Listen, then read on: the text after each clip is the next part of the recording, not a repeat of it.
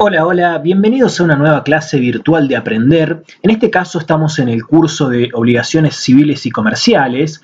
Ya sabes que si querés tener acceso a la totalidad de este curso, solamente tenés que suscribirte a mi canal y buscar la lista de reproducción de Obligaciones Civiles y Comerciales y vas a tener acceso a la totalidad de este curso a través de clases cortas, sencillas, que no dejan ningún tema a la deriva y completamente gratis.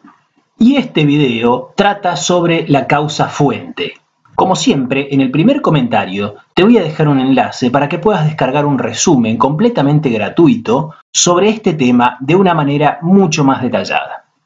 Los temas que vamos a ver en la clase de hoy son la causa fuente, algunos antecedentes históricos, la causa fuente en el Código Civil y Comercial de la Nación, la causa fin y el reconocimiento de obligaciones. Vamos a comenzar hablando específicamente sobre la causa fuente y como ya lo dijimos en la clase anterior, la causa fuente es un elemento externo de la obligación. Con respecto al concepto de la causa fuente, vamos a especificar que la causa fuente de las obligaciones no es más que el conjunto de hechos jurídicos susceptibles de generar una relación jurídica obligatoria, tal como figura en el artículo 726 del Código Civil y Comercial de la Nación, donde queda especificado que no hay obligación sin causa, es decir, sin que derive de algún hecho idóneo para producirla, de conformidad con el ordenamiento jurídico. Y tal como lo venimos afirmando desde la primera clase, es un elemento externo de la obligación.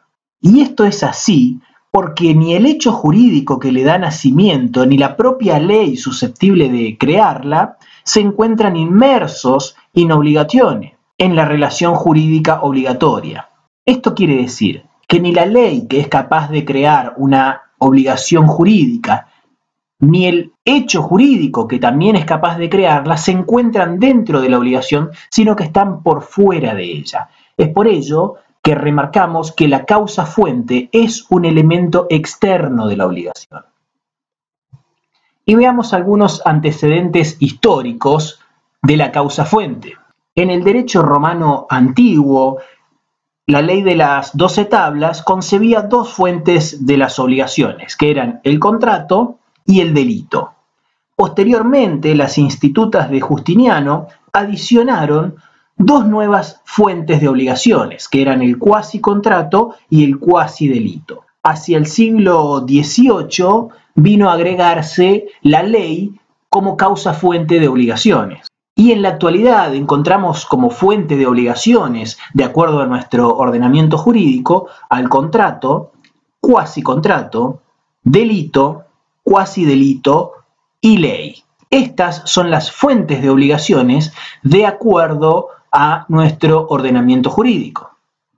Y en nuestro Código Civil y Comercial vamos a encontrar fuentes nominadas, que son el contrato, la voluntad unilateral, los hechos ilícitos que generan responsabilidad civil, el ejercicio abusivo de los derechos, la gestión de negocios, el empleo útil, el enriquecimiento sin causa y títulos valores. Estas son fuentes nominadas que están especificadas en el Código Civil y Comercial de la Nación y que son fuente de obligaciones. De la misma manera vamos a encontrar fuentes innominadas, que son todas aquellas que engloban todos los hechos generadores de obligaciones, pero que carecen de una denominación y tratamiento normativo especial resultando ser ellas las llamadas obligaciones ex lege, es decir, las que nacen de la ley. Entonces, todas las fuentes nominadas que veíamos recién provienen o bien de contratos o cuasi contratos o de delitos o cuasi delitos, y las fuentes innominadas son las que provienen de la ley, como por ejemplo la obligación alimentaria o las obligaciones que pesan sobre los tutores y curadores respecto de sus representados. Entonces, y repito una vez más, en las fuentes nominadas encontramos al cuasi contrato, al contrato, al delito y al cuasi delito, y en las fuentes sin nominadas encontramos a la ley. Y vamos a hablar ahora sobre un concepto que suele confundirse en el marco de las obligaciones, que es la causa fin. Y la causa fin no es un elemento de la obligación, sino del acto jurídico. Y recordando algunos conceptos sobre el acto jurídico, decíamos que la causa fin es el fin inmediato autorizado por el ordenamiento jurídico y que ha sido determinante de la voluntad. Entonces, la causa fin, que suele confundirse con la causa fuente, nada tiene que ver con la obligación, sino que la causa fin es un elemento del acto jurídico y hace referencia a un fin inmediato autorizado por el ordenamiento jurídico y que ha sido determinante de la voluntad. Y también integraban la causa fin los motivos exteriorizados cuando sean lícitos y hayan sido incorporados al acto en forma expresa o tácitamente si son esenciales para ambas partes. Entonces hay una diferencia sustancial entre la causa fin y la causa fuente. La causa fin es un elemento del acto jurídico. La causa fuente de obligaciones es aquel elemento capaz de crear una obligación, pero no es un elemento interno o esencial de la obligación, sino que es un elemento externo de ella. Y llegamos así al reconocimiento de obligaciones.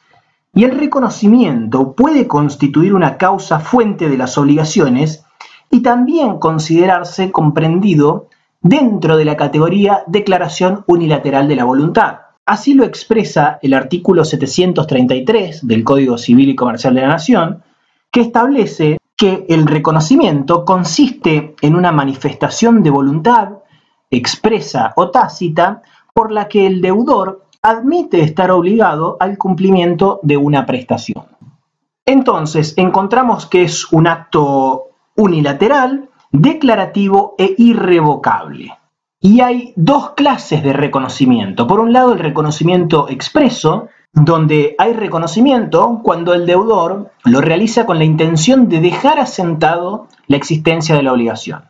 Y hay un reconocimiento tácito, que es aquel que surge de la propia conducta del deudor, que evidencia la existencia de la obligación y su carácter de obligado por ella, aun cuando aquel no ha efectuado manifestación alguna en tal sentido. Por ejemplo, cuando un deudor realiza un pago. Y el reconocimiento tiene ciertos requisitos. El primero de ellos es la declaración de voluntad del deudor, es decir, que ella sea realizada con discernimiento, intención y libertad y libre de todo vicio. El segundo requisito es que la voluntad sea manifestada de modo apropiado. Tercer requisito es que el sujeto que realiza el reconocimiento sea un sujeto plenamente capaz. El cuarto requisito es que la causa final del acto de reconocimiento sea lícita. Y finalmente, el último requisito es que el reconocimiento sea efectuado en la forma legal prescripta, en aquellos casos en los cuales la ley impone que el reconocimiento cumpla con una formalidad determinada. Y el reconocimiento produce ciertos efectos, ya que el reconocimiento se erige en un medio de prueba de excelencia respecto a la existencia de la relación jurídica obligatoria. Una vez que yo como deudor reconozco que tengo una obligación que estoy debiendo, este acto de reconocimiento pasa a ser la prueba por excelencia en caso de incumplimiento. Y el reconocimiento interrumpe la prescripción de la acción. De esta manera, llegamos al final de la clase de hoy. Esperamos que el contenido te sea de utilidad, que te sirva y acordate que siempre podés ayudarnos a seguir mejorando. Ya sabes que si te quedó alguna duda, alguna pregunta, puedes dejarme un comentario y voy a tratar de responderte lo más rápido posible. Muchas gracias por pertenecer a la comunidad académica de Aprender y esperamos que tengas mucho éxito.